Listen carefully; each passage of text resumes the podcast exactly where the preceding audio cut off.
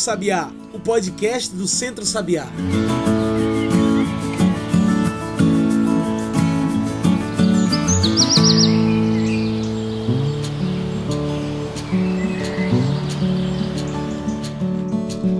Olá e um bom dia, uma boa tarde, uma boa noite para você que nos ouve agora pelo Spotify e pelo Mixcloud. Eu sou João Lucas França, comunicador do Centro Sabiá, e está começando agora o Cantos do Sabiá, nosso podcast semanal para discutir agricultura familiar, soberania alimentar, sociedade e sustentabilidade. Cantos do Sabiá é o podcast do Centro Sabiá, que serve para a gente trocar uma ideia sobre vários assuntos relacionados ou não com a natureza, com a sociedade e com a luta social. Se você ainda não conhece o Centro Sabiá e não sabe o que a gente faz, você pode saber de tudo e ficar por dentro através das nossas redes sociais ou pelo nosso site. É só pesquisar por centrosabiá.org.br, tudo junto e sem acento. E no canto de hoje, a nossa pauta é da conquista dos direitos das mulheres. Hoje falamos sobre a livre expressão, a tomada de direitos e do espaço. Hoje falamos sobre o dia 8 de março, o Dia Internacional da Mulher. 8 de março, o Dia Internacional da Mulher, nasceu em 1909, em Nova York, criado pelo Partido Socialista da América. Na época, o dia significava uma jornada de manifestação pela igualdade dos direitos civis e em favor do voto feminino nos Estados Unidos da América. É claro que muita coisa mudou de lá para cá, mas a luta pelos direitos e pelo espaço acontece sempre. Hoje, em mais de 100 países ao redor do mundo, comemoram essa importante data. E é para falar sobre esse dia tão importante que convidamos grandes mulheres para o debate. Na mesa com a gente, Joelma, atual co-deputada pelo coletivo Juntas. Joelma é defensora das políticas públicas para juventudes através do IPJ, o Instituto do Protagonismo Juvenil, e também pelo Fórum de Juventude do Estado de Pernambuco. Com a gente também está a professora Letícia Jalil, professora doutora em Sociologia da Universidade Federal Rural de Pernambuco, a UFRPE. Letícia tem experiência na área de Sociologia Rural, com ênfase em gênero e agroecologia. Joelma Letícia, bem-vindas ao programa.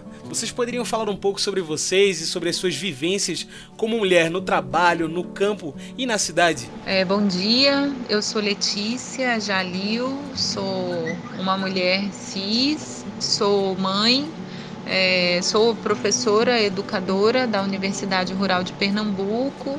É, venho trabalhando com agroecologia, enfim, nas discussões sobre mulheres e a participação no é, em toda a produção agrícola, contribuição para a segurança alimentar, é, desde o feminismo, então é um pouco a partir disso que eu me coloco no mundo também. Sou Joelma Carla, tenho 21 anos, sou natural da cidade de Bom Jardim, onde eu passei parte da minha infância na zona rural com a minha família, vivendo da pesca, da agricultura familiar, da plantação em si, né? E até que quando eu completei sete anos, fomos retirados do local que a gente tinha como a nossa sobrevivência, né? Era dali que a gente tirava a nossa sobrevivência através da plantação, da colheita, né? De tudo isso. Fomos retirados porque não tinha mais políticas públicas que fizesse com que a gente se mantivesse lá. Então fomos para a cidade de Surubim, que também é uma cidade do Agreste, setentrional, né, bem próximas inclusive as duas. E foi lá que eu comecei a minha militância. Em 2015, eu fiz um curso de formação do PSOL, Partido Socialismo e Liberdade. Logo após o, o curso ter acabado, né, eu me filiei ao partido, mas minha militância inicial ela começou dentro do IPJ, que é o Instituto de Protagonismo Juvenil, uma ONG que trabalha a política pública de juventude para jovens de 15 a 29 anos. Então, eu fiz, par eu fiz parte do Conselho de Juventude da cidade durante dois anos. Né? Depois, eu fui uma das fundadoras do Rua Juventude Anticapitalista na cidade de Surubim. Faço parte do coletivo de mulheres independentes de Surubim também. E faço parte da rede LGBTI do interior de Pernambuco, que é uma rede super importante, porque nossos corpos LGBTs do interior né? A gente tem especificidades diferentes de quem mora e de quem vive na periferia e na capital do estado, Então a gente tem essa construção também. Atualmente eu sou estudante universitária, faço letras, língua portuguesa, pela Universidade Federal Rural de Pernambuco. Sou técnica em biblioteconomia e ocupo um cargo no Estado.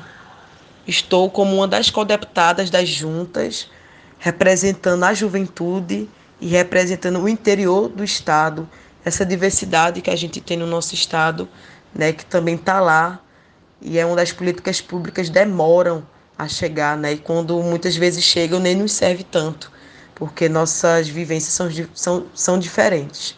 E para mim é super importante, é um desafio gigante estar tá nessa luta junto com as outras companheiras da mandata, né? Tá nesse cargo hoje, sabendo da importância que é uma mulher jovem do interior ocupar o espaço de poder e de decisão, que não é só a política partidária nem a institucional.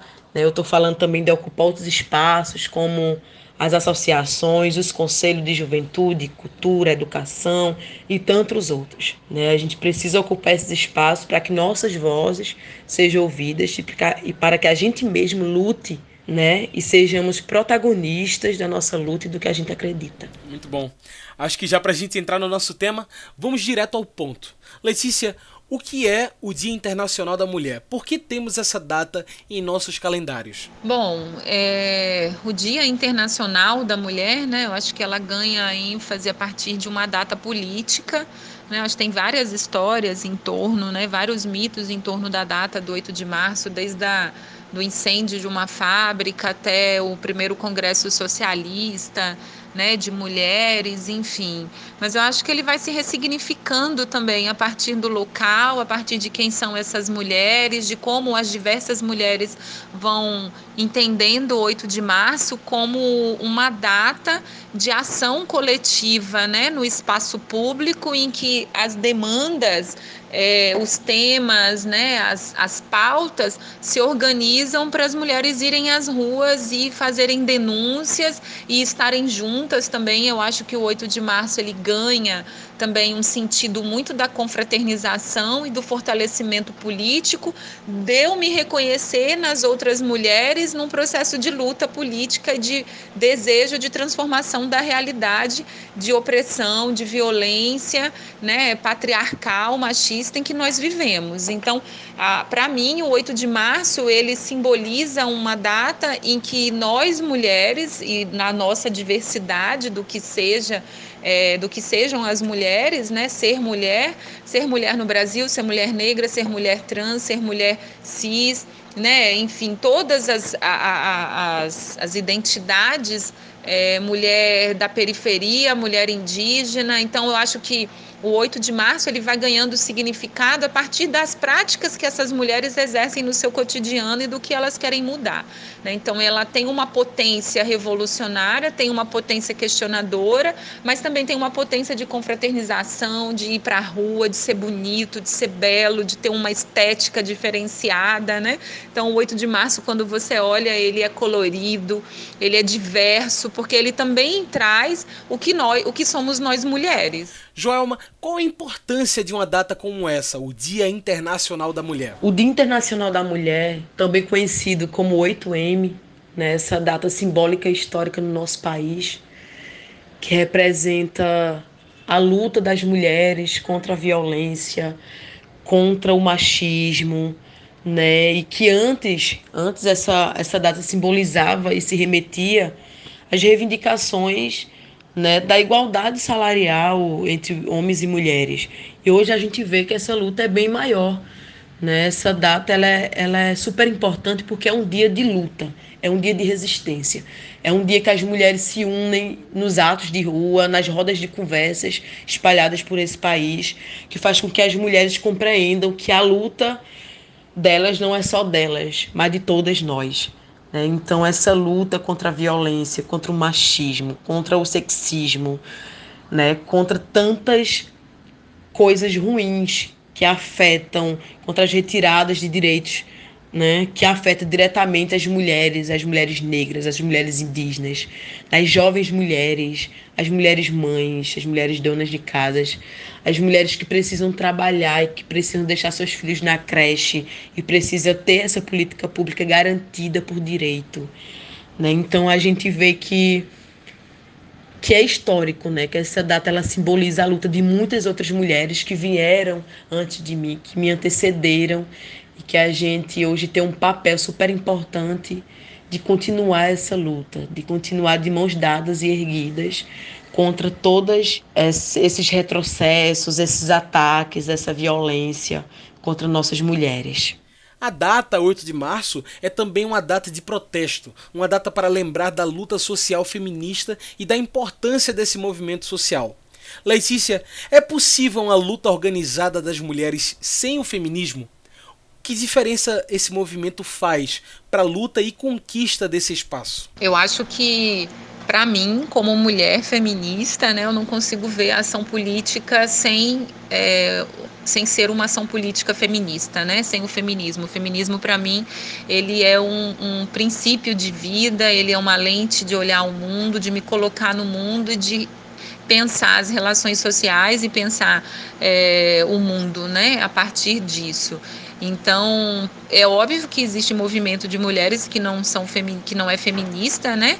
A ação coletiva não necessariamente ela é uma ação revolucionária. Você pode ter mulheres infelizmente se reunindo para manutenção do status quo, para é, serem é, para conservar o que está posto. Mas eu acho que a cada dia o feminismo ele vai ganhando mais e mais a, a força das mulheres, porque elas entendem que o feminismo ele vem para libertar a sociedade, né, de um modelo de opressão que se coloca muito forte para as mulheres, né? Mas a, acho que até as mulheres mais conservadoras que estão em lugares, né, é, nas igrejas, as mulheres que estão, né, nas comunidades, elas começam a entender o que elas ganharam com o feminismo. Joelma, recentemente aqui no programa falamos da conquista do voto feminino no Brasil, de como é imprescindível a conquista, mas de como a mulher ainda tem muito pouco espaço de representação na esfera da política, já que apenas 30% das vagas dos partidos é dedicada por lei para as mulheres. Será que estamos indo no caminho certo? Essa luta, ela faz sentido? O voto feminino no Brasil, e eu posso dizer que no mundo, né, é uma das conquistas mais importantes para nós mulheres. Porque antes se tinha o direito ao voto, mas as mulheres estavam submetidas ao que o marido queria, né, a quem o marido queria votar e apoiar. Hoje a gente tem conquistado isso. Hoje a gente, a gente pode votar em quem a gente quer, em quem a gente acredita, em quem apresenta um projeto político que contempla, né, que fortalece as mulheres e que constrói essa política pública para as mulheres no país. É uma luta que vale a pena sim, porque muita coisa já foi, já foi conquistadas né, pela força, pela garra dessas mulheres. A gente tem esses 30% dentro do partido, que também foi uma conquista sim das mulheres, fruto da participação das mulheres dentro dos partidos. Né? E a gente sabe que isso é um desafio, já foi e está sendo e continua sendo, porque o desafio é constante. A gente tem que estar tá provando o tempo todo né, dentro do espaço, não só partidário, mas o espaço da política no geral, que a gente tem a capacidade de estar nesse espaço, que a nossa voz precisa ser ouvida e que a gente tem a capacidade de se candidatar, de construir um projeto político de cidade, de estado, de país. Então, esses 30%, ele é o mínimo né, que a gente tem dentro do partido, que esses 30% ele é direcionado para campanhas eleitorais né, de mulheres, mas o debate que eu faço, ele é para além disso. Esses 30%, ele não é só para as mulheres, ele é para gênero. 30% para gênero, dentro do partido. E esses 30% ele precisa ser utilizado para além de campanhas eleitorais. As nossas mulheres indígenas, quilombolas, da área metropolitana, da periferia, do campo, da cidade, elas precisam de formação política, elas precisam reconhecer a luta uma da outra, né? A luta contra o racismo, contra a LGBTfobia, contra a violência, contra o machismo, que nos ataca o tempo todo. Então esses 30% ele tem que ser destinado para essas formações, para fortalecer essas mulheres em todos os lugares do estado e do país. Então esses 30% é importante sim, é pouco. A nossa luta é bem maior do que isso, né? É, é algo que eu penso muito que a gente deve sim lutar, inclusive, para que nos partidos tenha a paridade também sabe? 50 e 50, 50 para homens, 50 para as mulheres, porque a gente é parte fundamental da política. A gente faz política do momento que a gente acorda até o momento que a gente vai dormir. Quando a gente acorda, deixa o filho na creche, pega um transporte público para ir trabalhar, volta tarde, né? E, e ainda tem o jantar para fazer, a gente fica sobrecarregada com as tarefas do trabalho, da casa, enfim. A gente precisa ser reconhecida também dentro do, do partido político. E esses 30%, repito, precisa ser sim utilizado para formações, para encontros de mulheres, para conferências, para plenárias, para trocas de experiências com essas mulheres, não só para um momento eleitoral. Então, isso é uma luta que vale muito a pena. Para a gente ter noção, em 2016 fizeram o primeiro banheiro feminino no Senado Federal. Né? Então, a gente tem a noção do absurdo que é porque aquele espaço foi construído só para os homens.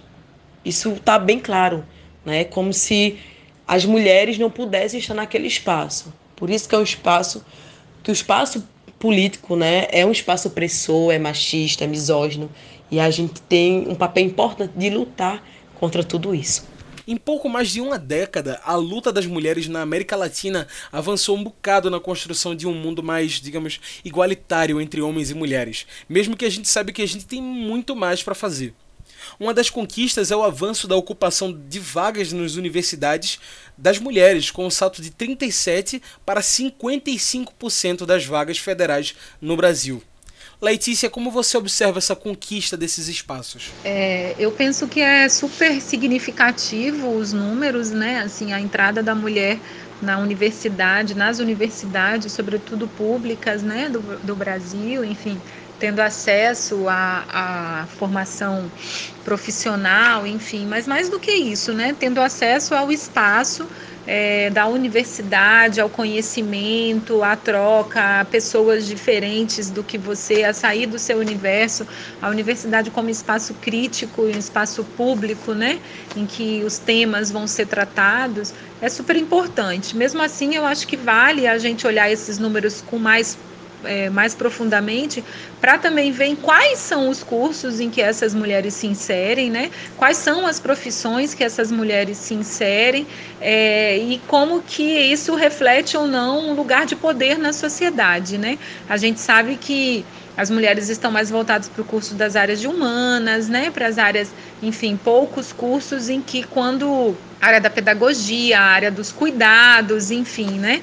A área da educação, então, eu acho que é importante a gente ver assim os cursos em que é, você tem a maior remuneração, né, os cursos que refletem também maior poder aquisitivo, quem está, né? Quem são as pessoas, quem são esses alunos? Então, eu acho que a gente ainda tem que pensar um te esse tema. Eu acho que uma outra coisa é as mulheres entram, mas como é que elas permanecem na universidade? Sobretudo agora com esses cortes né, do atual desgoverno Bolsonaro, que vem cortando várias políticas importantes. Então, por exemplo, nós agora na Rural, que conseguimos ter uma creche né, para as alunas que têm filhos ou filhas, né, para as funcionárias, para as terceirizadas e para a comunidade. Então, essa aluna que é mãe, qual é a condição que ela tem de permanecer na universidade com qualidade, né? Como a universidade está preparada para receber essa aluna mãe ou essa aluna que sofre violência, ou essa aluna pobre, essa aluna,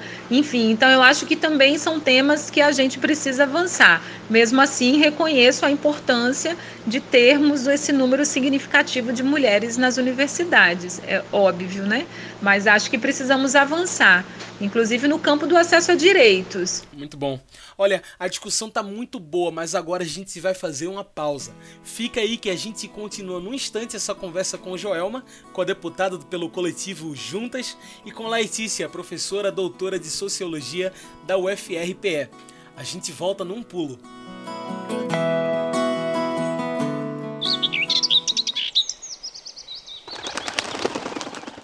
Boa tarde, eu sou Aloísio, sou professor. Qual a diferença de um alimento orgânico para um alimento agroecológico? Obrigado. Oi, eu sou Aniele Almeida, mestre em Extensão Rural e Desenvolvimento Local e vou falar um pouquinho sobre a diferença entre alimentos orgânicos e alimentos agroecológicos. Os alimentos orgânicos, em geral, eles são orientados no seu modelo de produção por técnicas que não usam insumos químicos e nem sementes transgênicas e, além disso, demandam a presença de agentes externos para sua certificação. Já os, os alimentos que são produzidos com base na agroecologia baseiam-se em técnicas semelhantes às utilizadas na produção orgânica, mas extrapolam a dimensão produtiva para uma dimensão política e social que não compactua com a concentração de terras e nem com o trabalho mal remunerado ou escravo. De modo que um produto só é considerado agroecológico quando existe justiça social e ambiental.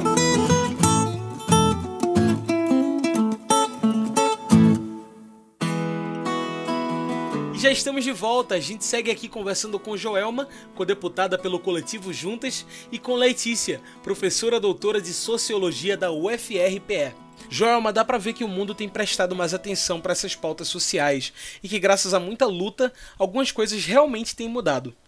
Você percebe uma tomada da palavra com as mulheres? Esse empoderamento tem acontecido na prática? Sem dúvidas, as mulheres têm ocupado espaços de poder, de decisão, têm feito com que suas vozes sejam ouvidas em todos os cantos desse país, através da cultura, do teatro, da arte, do canto, da dança, de todas as manifestações culturais né, que estão sendo censuradas. Eu acho que é isso também. As mulheres estão mais empoderadas porque elas se reconhecem na luta umas das outras, por mais que a gente seja mulheres diversas, né, mulheres indígenas quilombolas, da área metropolitana, do campo, da cidade. Somos mulheres diversas em todo, em todo o país. Mas a gente sabe que o que nos une é muito maior, que é a luta contra o machismo, a luta contra a LGBTfobia, a luta contra a violência. A gente quer igualdade, né? a gente quer ter o direito, os mesmos direitos que os homens também têm. Então, esse processo do empoderamento, ele vem muito nos ataques, né? Essas perdas de direito, esses ataques que está tendo com a educação, com a saúde no nosso país, com o desmonte das suas, são coisas que mexem com as mulheres, né? Quando há um corte na saúde, há um corte na educação, quem primeiro vai ser afetada diretamente são as mulheres. E são as mulheres negras, e são as mulheres quilombolas, indígenas e do campo, da periferia, né, que tem uma dificuldade em ter acesso a essa educação, a ter acesso às políticas públicas que, por direito, deveriam chegar nos seus territórios, mas não chegam. Então, o fruto desse empoderamento é porque essas mulheres já estão alertas. Eu sei que tem muitas ainda que precisam, né, estarem alertas, que precisam acordar para várias coisas que estão tá acontecendo no nosso país. Mas eu considero sim que as mulheres estão falam e, e, debatem e fazem roda de conversa e compartilham a vivência de cada uma. Isso é importante. Isso é o que fortalece. Então, empoderamento ele tem acontecido na prática dessa forma. Desde a ocupar um espaço na política partidária, de colocar a carinha no santinho, a estar numa roda de conversa, debatendo sobre a violência contra as mulheres, sobre a falta de políticas públicas que não chega na sua comunidade. Isso tudo faz com que as mulheres elas vão crescendo, né? E elas vão reconhecendo que elas mesmas, mesmas são protagonistas das lutas. Que não precisa de um homem para estar tá falando por elas. O homem tem que ser parceiro, porque ele também tem que estar tá ali reconhecendo o papel dele lá e dando espaço para que as mulheres possam construir suas políticas e para que essas políticas sejam efetivadas. Então, acho que é isso.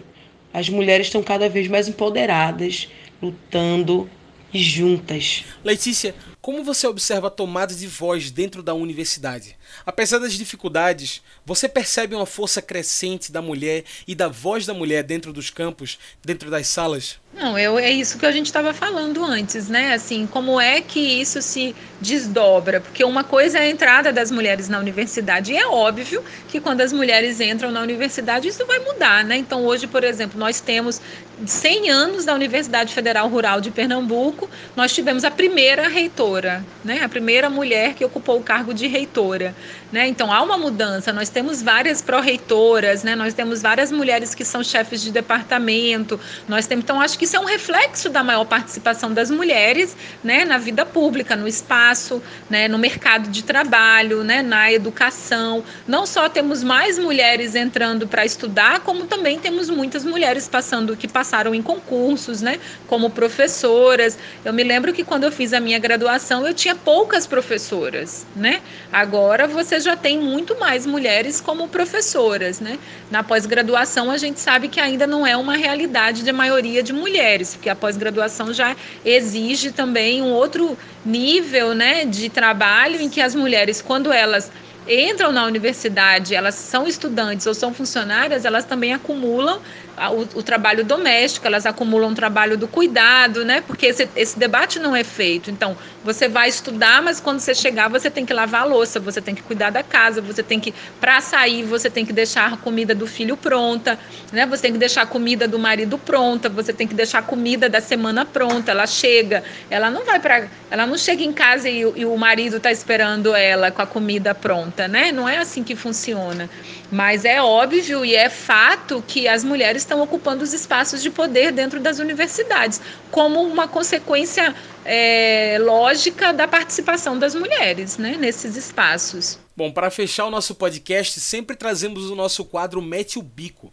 O Mete o Bico é um quadro no qual nossos convidados e nossas convidadas trazem as suas anotações finais para a conversa, trazem as suas soluções para o nosso debate. Vamos lá? Joelma Letícia, para além de tudo que discutimos aqui, o que deve significar o Dia Internacional da Mulher?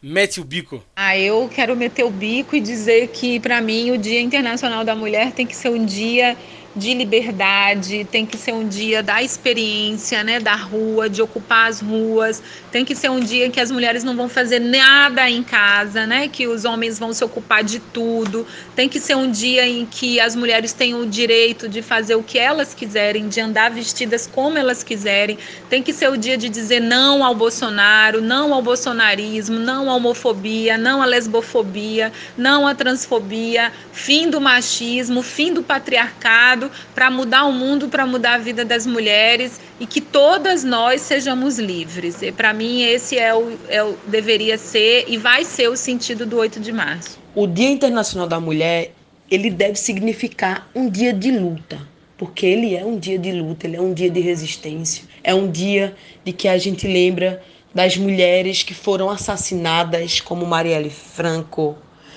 né, como a criança Ágata, do Rio de Janeiro, baleada pela polícia militar, é, e diversas outras mulheres que nos antecederam, que lutaram para que a gente tivesse esses direitos que a gente exerce hoje e que a gente busca.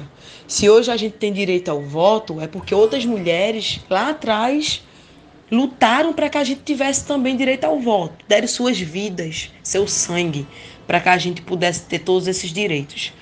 Então, esse dia é um dia memorável, é um dia de lembrar quem tanto contribuiu na história, né, na história brasileira, na história mundial, quando se trata da política pública para as mulheres, quando se trata do feminismo. E é sem dúvida uma data que a gente precisa refletir também como é que essas mulheres têm acesso às políticas, como é que essas mulheres estão no nosso país, de que forma elas são tratadas, né, de que forma as mulheres negras, indígenas e quilombolas elas têm acesso à educação, à saúde, à cultura e tantas outras políticas que a gente precisa para sobreviver.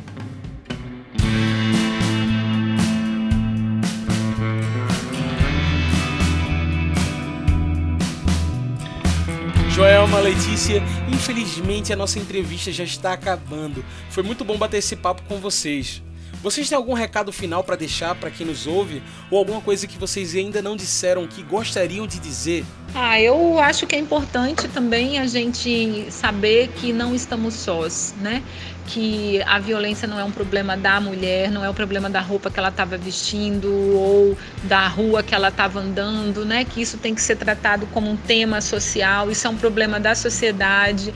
Eu quero dizer que essas mulheres, né? As mulheres, nós mulheres, porque somos nós mulheres que sofremos violência, nós não somos as culpadas, né? E nós não estamos sozinhas. Então, mulheres, vamos nos fortalecer, vamos nos abraçar, vamos entender a outra, né? Vamos ser é, companheiras de luta, companheiras de vida, né? Porque o patriarcado, uma das coisas que ele quer é nos afastar, né? E o nosso poder, a nossa potência está em enquanto somos juntas, né? Mulheres são como águas, quando estão juntas, né, transbordam, se fortalecem.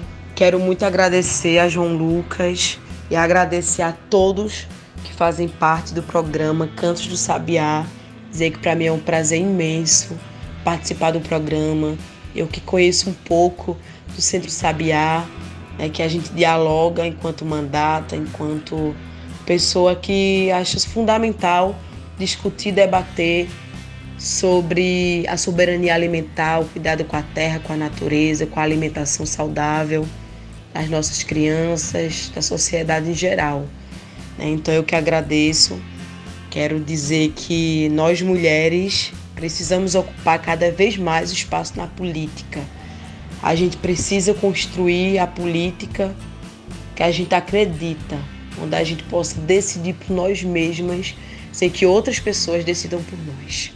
Muito obrigada e um até logo. Joelma Letícia, muito obrigado pela participação de vocês com a gente. Pessoal, hoje conversamos com Joelma, a atual codeputada pelo coletivo Juntas, e também com a professora Laetícia Jalil, professora doutora em Sociologia da Universidade Federal Rural de Pernambuco, a UFRPE. Muito obrigado pela participação, gente. Então é isso, pessoal. O Cantos do Sabiá vai ficando por aqui. E a gente lembra que você tem que seguir as nossas redes. Passa lá no Insta e no Twitter e segue a gente. Procura por Centro Sabiá. Aí você tem acesso a tudo que a gente faz.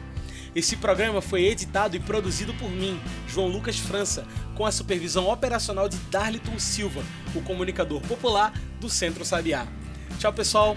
Aqui foi João Lucas e esse é o Cantos do Sabiá. Até a próxima!